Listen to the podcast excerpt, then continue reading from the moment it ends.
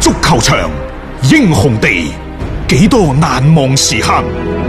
Breathtakingly brilliant. 從最後三分鐘絕殺逆轉到伊斯坦布爾勝利大逃亡，從希臘神話到冰島奇蹟，從童話變成現實，從英雄變成傳奇。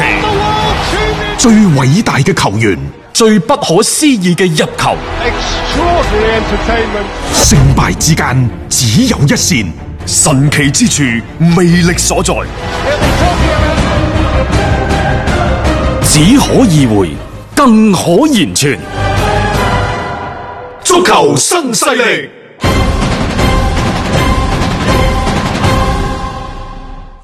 翻到嚟下半 part 嘅節目時間段，再次分享下啦疫情防控嘅信息。截止到二月十四號二十四點，全省累計報告新冠肺炎確診病例為一千二百九十四例。十四號當日全省新增確診病例為三十三例，新增出院五十四例，累計出院三百八十六例。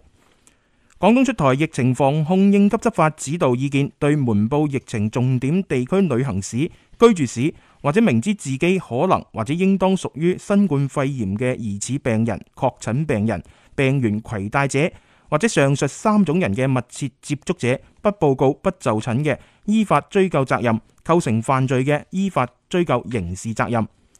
從疾病流行地區返回嘅朋友，要盡快到所在嘅社區居民委員會、村民委員會進行登記，並進行醫學觀察。醫學觀察期間，盡量做到單獨居住或者居住喺通風條件良好嘅單人房間，減少同家人嘅密切接觸。出行人員防控指引一：公共場所同乘坐公交工具時佩戴口罩，盡量減少與他人嘅近距離接觸。二、需到醫療機構就醫時，佩戴醫用外科口罩，盡量避免乘坐地鐵、公交等公共交通工具。三、主動告知醫務人員相關旅行、居住史以及同他人接觸嘅情況，配合醫療機構嘅調查。下面係公安部嘅通知，對來自其他省份或者車籍地為湖北等疫情重點區域但長期異地行駛、未途經疫情重點區域嘅車輛，除對車上人員進行防疫測溫等必要查驗之外，不得擅自設限勸返。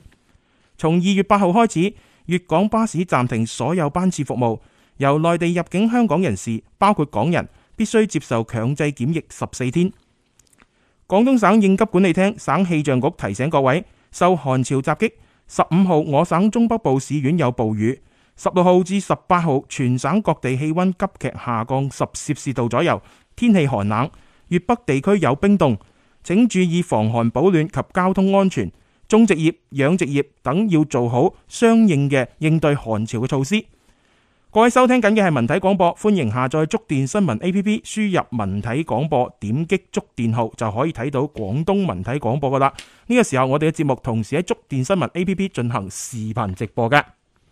誒翻嗯翻嚟係第二 part 嘅足球新勢力嚇、我哋嘅節目呢，除咗一零七七啊，除咗觸電號之外呢，仲喺頭條號，嗯即係今日頭條嘅 A P P 嗰度呢，我哋都有一個開多個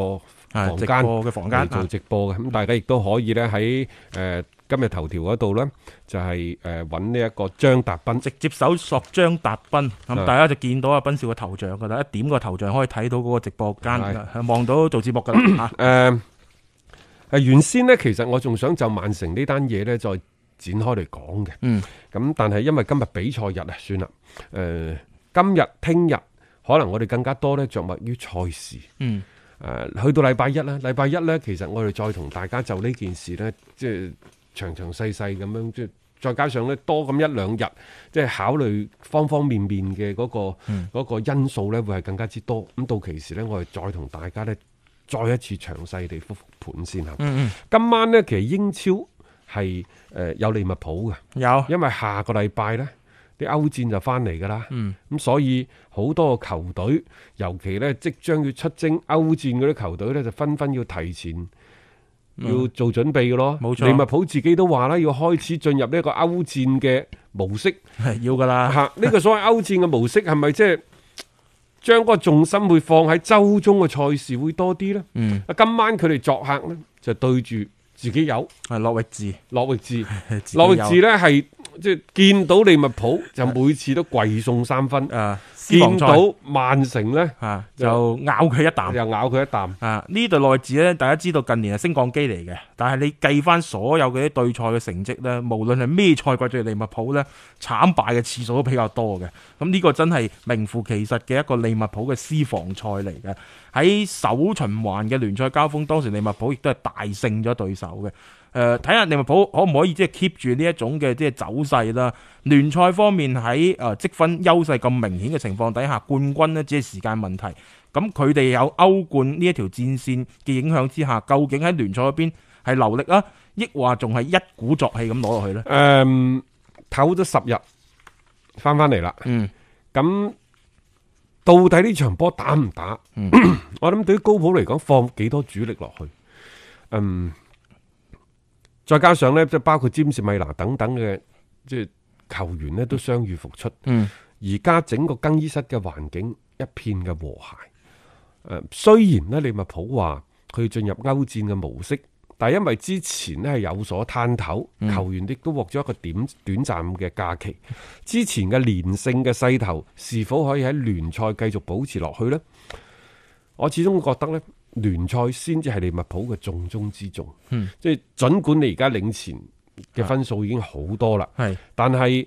呢條嘅神經係絕對唔可以鬆懈嘅。我感覺一日未到塵埃落定嘅時候，高普都唔敢掉以輕心啊！即係當然，可能好多人話我使唔使啊？領先唉，咁多你廿二分嘅優勢，係老實講， 可能打到去三十一二輪係就已經係攞冠軍，因為你嚟緊，你點知曼城會唔會繼續失分㗎？冇錯，係咪一一失分你 一一拉大嗰個分數咁咪好誇張？去到三月份，當你真係鎖定聯賽冠軍嘅時候，其實對佢哋出戰歐戰嚟講，亦都唔係咩好事㗎，各位嗯，嗯，因為嚇、你嗰啲狀態點啊你樣嘅保持？狀態如何 keep 啊？係啊如何保你始持啊終？歐戰個場次冇聯賽咁多噶嘛，即係呢樣嘢有時去到即係賽季嘅中後段呢，一鼓作氣，一場播一場，係啊攰啊，但係嗰班球員嘅嗰種嘅鬥志啊、精神高度集中之下呢，呢種攰唔攰呢？大家唔好話即係放大得咁緊要，誒、呃反而呢，你嗰種神經一突然間鬆咗，你要佢喺啲關鍵場次再崩翻緊呢，有啲難難度嘅。誒、嗯首先，如果今晚贏波，利物浦可以提前鎖定一個歐戰嘅資格先，即 係係即係相比第五名積分嗰啲咩熱刺啊、曼聯嗰啲球隊，啊呢個佢先可以鎖一定先定。係落鎖定。另外呢，就係話佢哋誒呢一個所謂嘅客場嘅誒誒不敗記錄啊、連勝記錄啊、賽季嘅幾多場不敗記錄啊等等，其實而家係自己同自己比嘅咋。嗯，係啊，仲有邊啲即係球隊可以即係話吓，即係阻礙到佢哋呢？我又覺得環顧整個英超都冇任何嘅敵手咁滯，嗯即係關鍵係睇佢哋自己去點對待呢啲嘅比賽。誒、嗯唔好將呢種嘅所謂創造紀錄係作為一個壓力。你你平常心贏一場係一場，自然嗰個紀錄就會堆砌上去。但係如果你每一場都放大呢一樣嘢嚟講呢係無形咁俾自己去加咗一啲不必要嘅一啲壓力落去嘅。咁我覺得高普呢隊波又唔會做到咁樣樣咯。今年好多個場合，該放棄嘅賽事，該上副選嘅時候，高普係毫不含糊嘅，呢、個好果呢斷個嘅。利物浦點解我話佢和諧呢？嗯佢而家咪準備整個青訓中心嘅，嗯，我覺得好奇怪。係佢高普參與咗青訓中心嘅設計，嗯，軒達臣、詹士米拿作為球隊嘅正副隊長都參與咗嗯呢一個青訓嘅嗰個中心嘅設計工作喎，係啊即係俾意見喎。係啊，即係、啊！我又覺得真係呢個利物浦點解突然間好得咁離譜啊？ 大家好似即係融為一家人嗰種嘅感覺啊，事無大細，關於俱樂部嘅，大家都親力親為，嗰種嘅向心力同埋凝聚感呢，係近年嚟睇過成個歐洲嘅俱樂部當中都幾少有嘅一個和諧嘅局面嚟嘅。咁、當然即係我亦都講咗好多次啦，儲儲埋埋成三十年嘅一啲人品，今年確實係大爆發嘅。係啊咁，再加上呢，即係其實你揾啲球員去設計係啱嘅，嗯因為即係去過利物浦啲球迷就知啊，利物浦係海港城市，嗯其實佢嗰度成日打翻風嘅，嗯，成日翻風，成日落雨，尤其呢，無厘啦更扯啲六五六級、六七級啲大風出嚟，喺好多好大程度上呢，會佢係會影響到啲球員嘅青訓，所以話高普呢，就即係佢俾到設計團隊嘅意見，就係、如何可以用更加多嘅一啲嘅建築，誒、呃一啲樹木。包括呢就一啲嘅玻璃有效咁防止呢就一啲橫風橫雨，亦就話喺天氣唔係太穩定嘅情況之下，如何可以保證到年輕球員喺嗰個青訓基地嘅訓練嘅時間同埋訓練嘅質量，佢係俾出咗自己嘅意見。呢個好重要啊啊！！而軒達臣同埋呢一個詹士呃米拿嗯詹士米拿，亦都係從球員嘅角度，都係各自俾出咗唔同嘅意見，啱嘅係啱嘅。即係各個方面都有一即啲嘅係意你見唔啊好嘛唔好淨係聽設計師講，嗯，你功能係點樣樣？我覺得使用者啊係好有發言權嘅。誒，球隊嘅主教練啊、功勳老將啊，佢哋會有呢方面嘅一啲睇法同經驗啦，放到入去。咁你為咗都係起咗呢一個青訓基地出嚟，更加好咁服務於以後嘅青訓嘅工作嘅喂，啫。啊而家呢隊利物浦呢，大家有冇發現呢？一六一七賽季開始大興土木，嗯，而家仲喺度討論是否即係繼 續啊起個新球場啊呢，定係抑或擴係建擴建，係又喺度提啦。誒、作為呢，就俱樂部啲前主席都話擴建都冇問題，反正而家大把錢，嗯但係一定就唔可以離開安菲路。我都我都覺得啱嘅呢係樣嘢，因為嗯冇呢幾多球隊嘅中雲埋骨於此，啊，係嘛？呢啲就係一種俱樂部嘅財產嚟嘅係，可以咁講啊。咁然之後呢，就加建看台啦，佢哋最終係會加建到超過六萬人嗯嘅看台，相對嚟講呢，我覺得仲係少。嗯即係講到講到球場最勁就多蒙特嗰個球場啊嗰啦，個八萬幾嘛，嗰個八萬幾，場均都坐八萬幾啊。利物浦嘅平均嘅入場人數其實喺歐洲係排第十六位嘅咋，嗯唔係話佢唔受歡迎，嗯，而係坐到滿到瀉啊，都係得個五萬四、五萬五。佢容量係咁啊嘛。左右。佢而家咪不斷咁起看台三層咁樣起上去嘅，而家再加、嗯再加誒、呃希望咧起到六萬一、六萬二度。嗯但係因為你實限制於嗰個周圍嘅環境，你唔可能再起㗎啦。嗯不過我都係覺得咧，六萬人差唔多㗎啦。有關利物浦、有關嗰啲球隊嗰啲咩入場嗰啲球迷啊，啊邊個球隊好買飛啊等等嗰啲，我哋都係留翻下個下個禮拜咧，慢慢講再傾啦嚇。嗱，佢除咗加建球迷嘅看台之外，佢而家又整埋嗰個所謂嘅青訓中嗯心，真係一個大興土木。呢、個就係俱樂部長遠嘅一啲考量。啊，仲有喎佢抌錢落呢個青訓中心呢，係唔計入歐足聯嗰個咩財政公平法案啊嗰青訓喎嗰度唔計青訓佢唔計㗎，啊鼓勵你投入添嚇，即係呢個歐足聯，所以話佢個財政公公平法案係諗得都幾細緻嘅，方方面面啊嚇。但係仲有一樣嘢，大家有冇留意呢？即係雖然利物浦加建球場啊，改建訓練基地啊，改建球場再改埋個訓練基地，但係佢一路買人嘅喎。上個賽季冇買，啊但係熱刺為咗起個大馬桶球場，兩個賽季係啊，忍冇住買人㗎咯喎忍住忍住冇買㗎嚇，咁所以話喺呢個過程當中點樣去做好呢方面嘅一啲嘅建設呢？嗱，亦都好考成個球隊，我覺得嗰個嘅方向，成個嘅明確性啊！而家利物浦你睇到誒真係行咗一條幾正確嘅道路上邊啦，各方面都係一個利好嘅消息。咁我覺得其實你就翻到喺聯賽方面呢，大家都認為佢領先好多，可能會有鬆懈嘅情況。我又覺得未必一定係咁樣樣啊咯，即係隊波佢真係走得順，今年佢點踢佢都係咁順嘅。誒，大家唔好輕易咁覺得佢會斷會斷，呢、個諗法我覺得反而係最危險嘅添。誒，所以今晚特別呢隊諾域治嗰個防線係基本上係中門大開咁滯嘅。我我相信利物浦都可以繼續延續翻佢哋呢一種嘅好強勁嘅一個走勢先啊啦。入波得分，聽得開心。 Absolute genius! Shoots yes! He's done it! 足球新勢力， It's magnificent! 足球新勢力提示你，想了解更多賽事推介分析，請添加關注北單體育微信公眾號。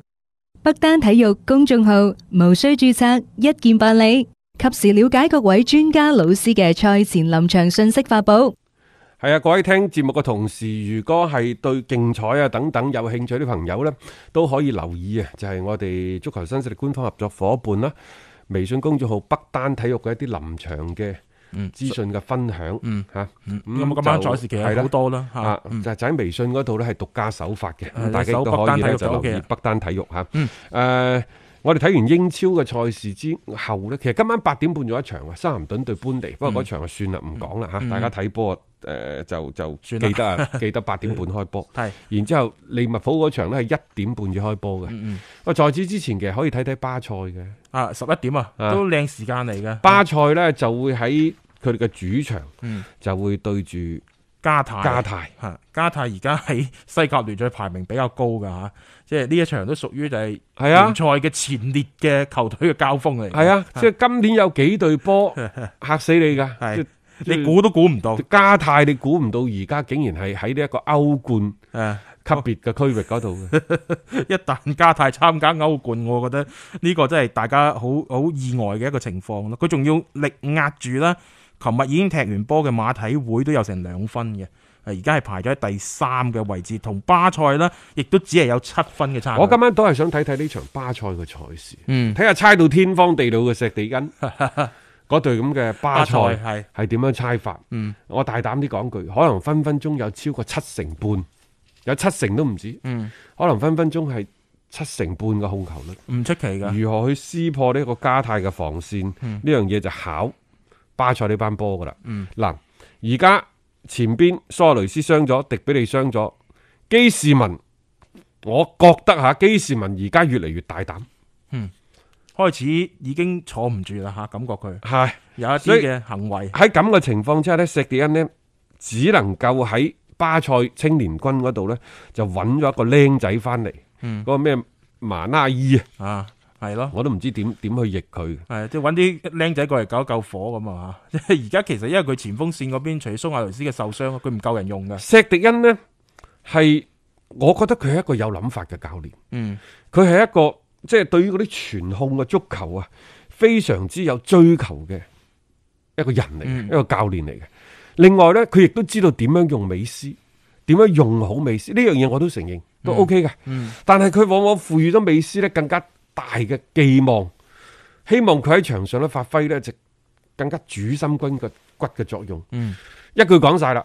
用好美斯，用足美斯，但係可能亦都會用死美斯。用殘美斯啊！而家呢幾日咪不斷咁傳出話啊，美斯其實受傷都有一段時間，一路扎住上嘅啫嘛。咁呢啲，我覺得一旦球隊出現問題嘅時候呢，好多呢啲嘅消息一傳出嚟呢，大家就會覺得誒、哎好似有故事喺我話裏面。點解要睇呢場賽事呢？我仲想睇基士文同美斯，嗯，到底發生咗乜嘢事？因為老實講咧，佢哋嗰啲賽事呢，即係如果喺凌晨三四點嗰啲，真係比較少睇。你平時快進快退嗰啲，係啊係就係唔咬完嘅，唔咬完喺邊 度？眼見為實。係咯，具體係點樣樣？啊基士文呢，我而家睇佢啊，講一套做一套㗎咋。嗯嗯嗯，即係啊講嗰陣時嗰嗰把口好似講得幾好聽咁樣，實際但個係心唔係咁諗。但係美斯亦都可能係咁 喎。其實大家喺而家呢個隊伍當中都係各自盤算噶啦。咁當然啦，就誒、呃巴塞仲喺度尋槍之旅嚇，嗯就嗱特魯馬天尼斯國米嗰度而家話直接要激活嗯啊等等，因為好平啊，六千萬啊，嗯咁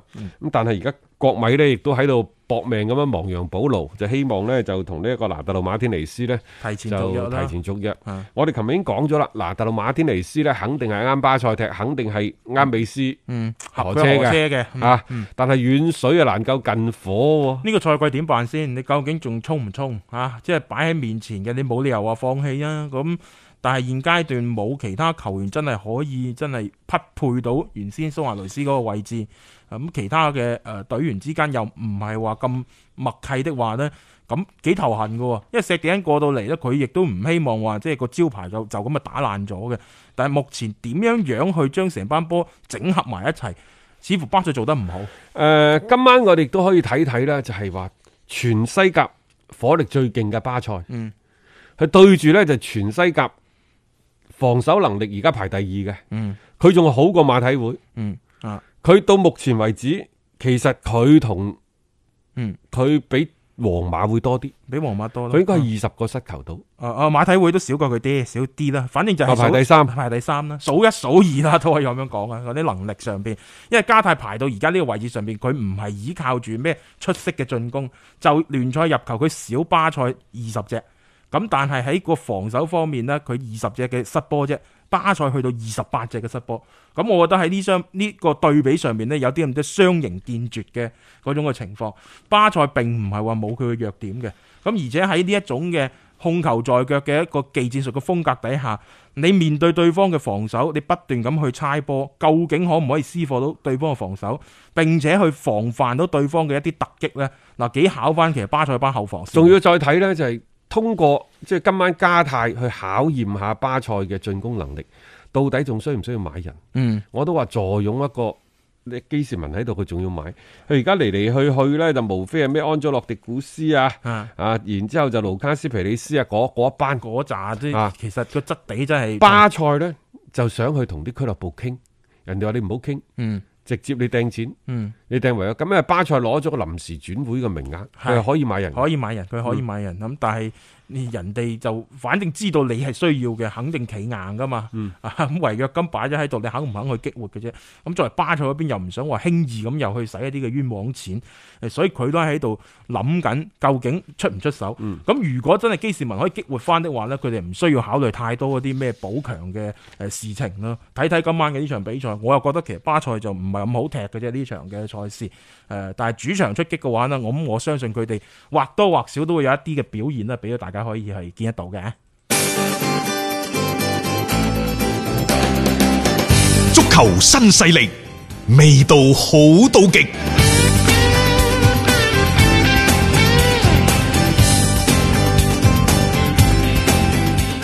意大利甲組足球聯賽呢，其實今晚都有一場應該係非常之好睇嘅賽事嚟嘅。亞特蘭大主場打羅馬，一睇下丙英棒嗰啲係嘛？因為亞特蘭大呢而家係四十二分，羅馬係三十九分，兩隊波其實爭一場嘅啫，佢哋要爭四啊！ 啊，兩隊波要爭前四。係亞特蘭大呢係嗰種水準起伏之大，哇，都冇腳影足啊嘅。可能係今年五大聯賽當中絕無僅有一隊波。嗯，拿波利啊，都叫做起伏大啦，都未及得上。哦，嗯咁啊亞特蘭大拿波里啊，起碼對強隊 O K 嘅， 打弱隊唔得嘅啫。但係亞特蘭大咧，佢係乜嘢波都夠膽輸，但係佢一炒起上嚟咧，係唔收嘅喎，六比零、七比零、七比一咁呢啲嘅巨型比分成日出現嘅。仲有啊佢而家打緊歐冠㗎喎下星期對華倫西亞第一回合，咪咯嗯，你話佢搏唔搏啊？因為因為華倫西亞係相對十六強裏邊咧，你抽到嘅錢比較好嘅。咁啊樣講呢，佢而家聯賽打到目前為止入咗六十一個波，嗯呢啲火力係匹配巴塞喺西甲嘅進攻火力嚟嘅，嗯，勁啦吧？勁啊！啊，全意大利甲組足球聯賽入波最多，喂，佢仲要比利物浦多啊！